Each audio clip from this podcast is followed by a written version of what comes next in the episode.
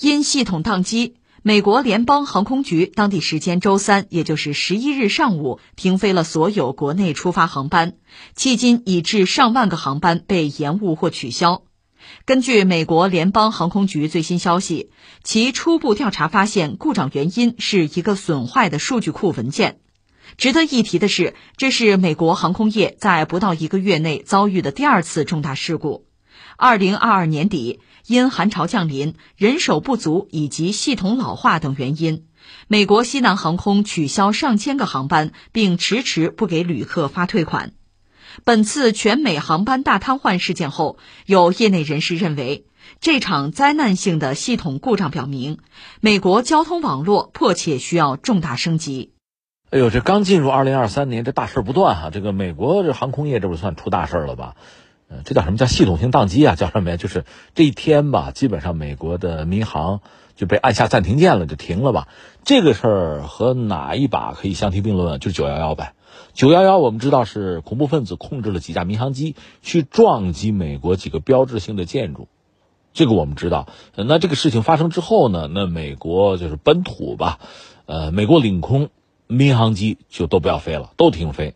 那么谁能飞呢？军用飞机，就战斗机。如果需要拦截什么的话，它起飞，民航机都不要飞了。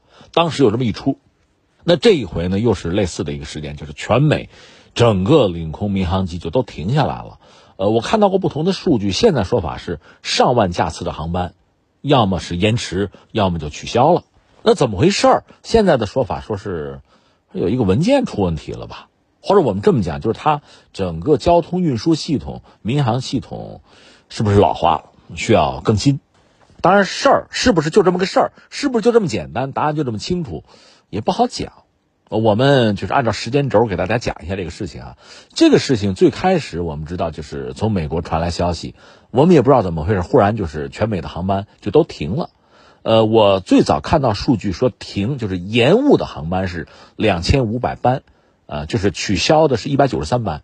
看到这个数据，当时我就不信，我说不可能，这只能是一个不完全统计，因为美国这个角色确实很特殊。其实不止美国，包括中国在内吧，就是在全球范围内这种有影响力的大国吧，它这个航空啊，这个运输啊，就航线航班，它是非常繁忙、非常密集的。你整个停下来，那带来的影响是非常大的，直接、间接影响是非常大的。而且这个时间不是说一下子啪啊过一下就完，它持续了很长时间。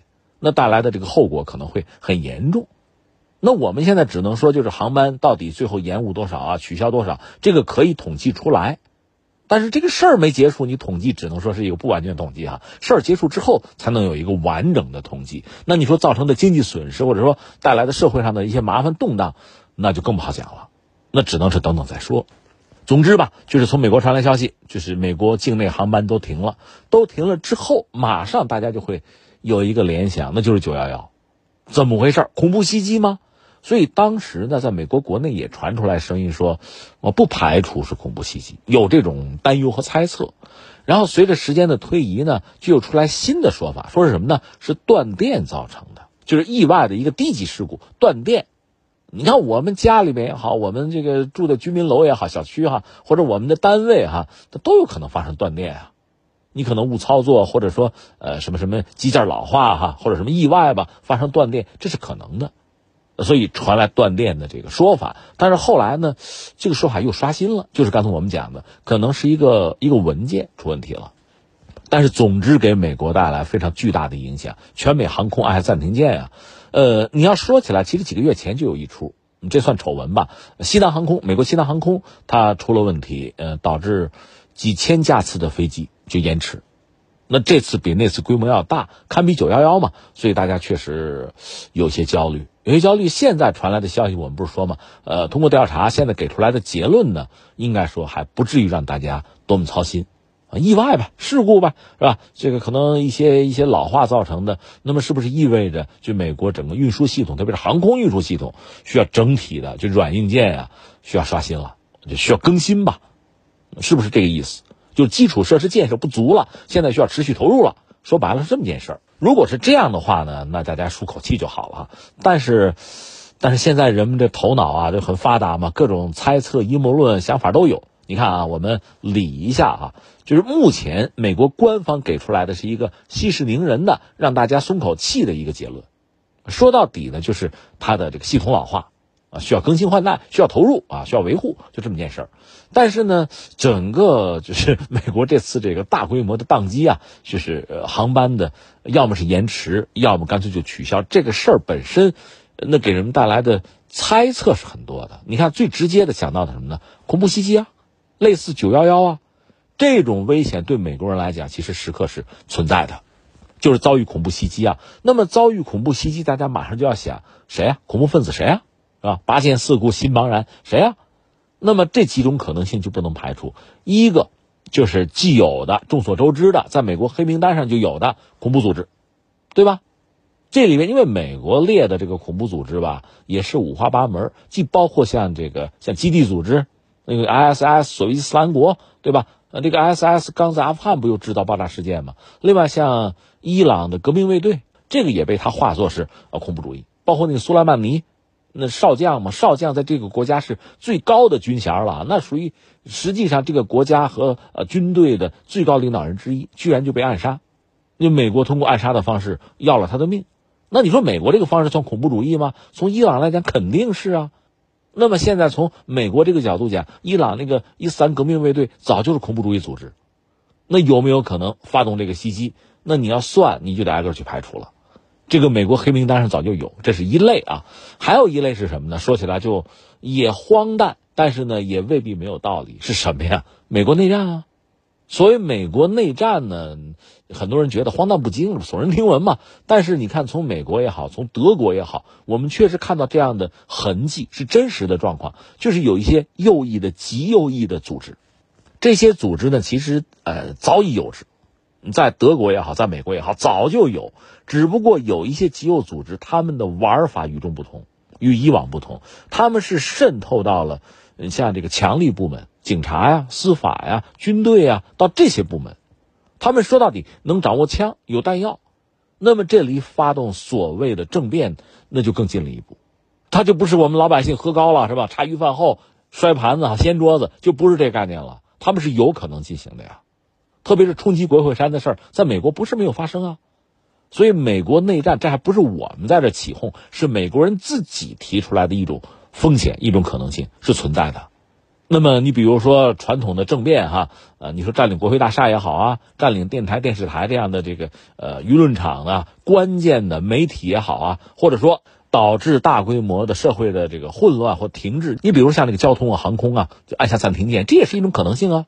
所以，从美国内战这个角度来讲，这事儿也不是没有可能。这个当然是很多人的猜测，算是阴谋论啊。另外还有一个是什么呢？就是能够和美国相抗衡的某大国和美国之间，你也可以认为在过招，你也可以认为这就是暗战，已经干起来。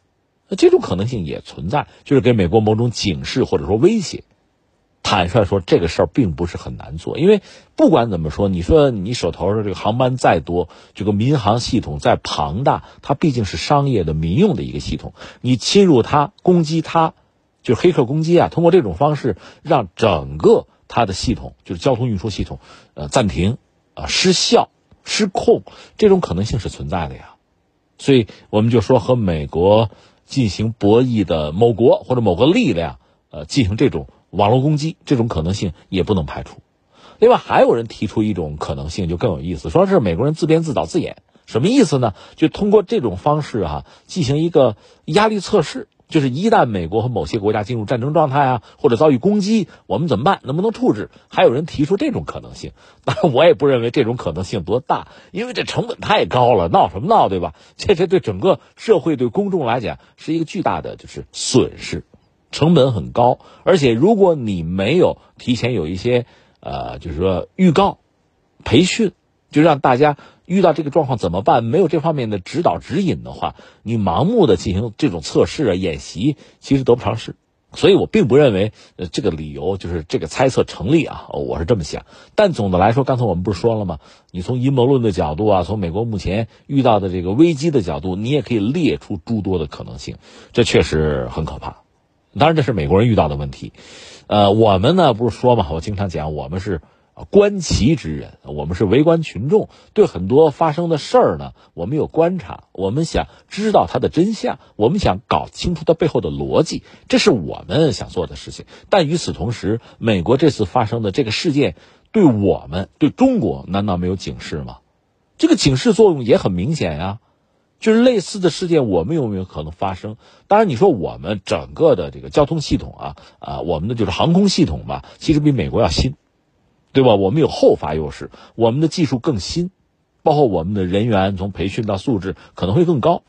但是这些是不是足以保证类似的问题不发生？恐怕谁也不敢真的拍胸脯。那就说我们必须更加的精益求精，避免类似的问题发生，因为它带来的社会的动荡和混乱是不可想象的。你也不知道为什么忽然航班就都停了，全美航班都停了，这多大的事儿啊！那你说你猜测遇到了战争啊，遇到了恐怖袭击啊，这这也不是阴谋论啊，这很可能啊。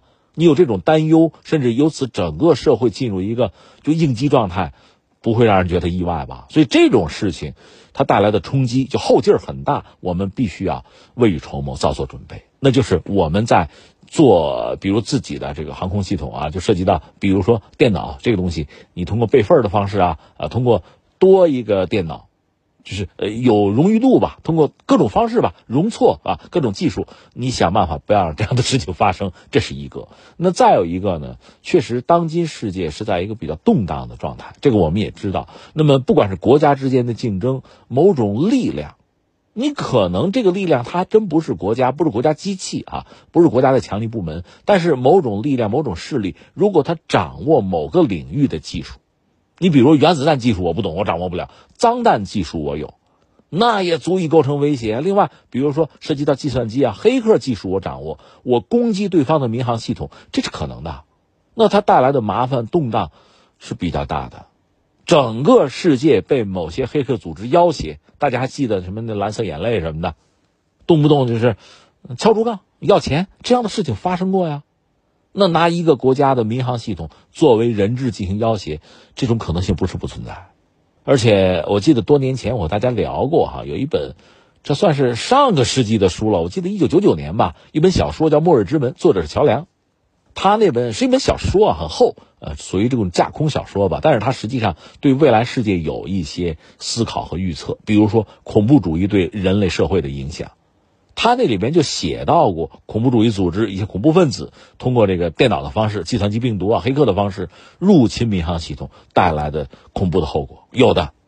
那现在从我们这个角度讲，其实不过是某种想象、某种推测成真而已啊，这可能的。所以对我们来说，那未雨绸缪，加强在这个领域的针对性的啊，就自我保护。这非常关键，非常必要。当然，我们说了半天，说的是政府啊相关职能部门这个层面哈，对类似这样的事情确实要加小心。那最后我还要说一个重要的角色，就是我们自己，就是公众。在今天这个时代呢，公众一个是我们有太多的信息源，对吧？而且每个人的信息源，每个人的这个场景是不一样的。你比如说，就拿头条来说，你手机上有，我也有，嗯，咱俩看看吧。可能咱俩看的这个头条界面都不一样，因为。根据大家的爱好不同啊，这个阅览的历史啊经验不同，人家给你推的东西就不一样。就是你爱看什么，我就总给你推爱看这个东西。我猜你喜欢，那逐渐形成这样不同的小圈子。所以每个人有自己不同的信息源，彼此之间可能都不兼容。那在这个状况下，一旦发生这种突发事件，比如说呃全国的航班一下子就是宕机吗？那那意味着什么呀？对你会带来什么？你的工作生活或者你心里会带来什么冲击？可能的。或者其他的什么突发事件，甚至是谣言，都有可能让某些人或者某个局部吧、某个群体产生大的心理波荡，进而产生一系列就难以预测的后果。所以，作为我们普通公众哈，在这个时代哈，我觉得哈心里要有数，要有定力啊。一个国家要有什么战略定力，一个人也要有，就是遇事不慌，冷静。很多新闻我们要判断它的真伪。即使这事儿是真的，这个危险、这个麻烦、这灾难是真的，我们也要冷静的判断它对我们的影响，以及就选择我们正确的、聪明的应对，而不是陷入焦虑之中，加入到这种就混乱之中，成为乌合之众的一员，去进行情绪的输出和发泄，最后除了增加混乱、增加成本，不带来任何东西。在今天这个时代，作为一个大国的国民，我觉得我们是被历史、被时代推动着，也提出新的要求，让我们做一个更成熟的大国公民。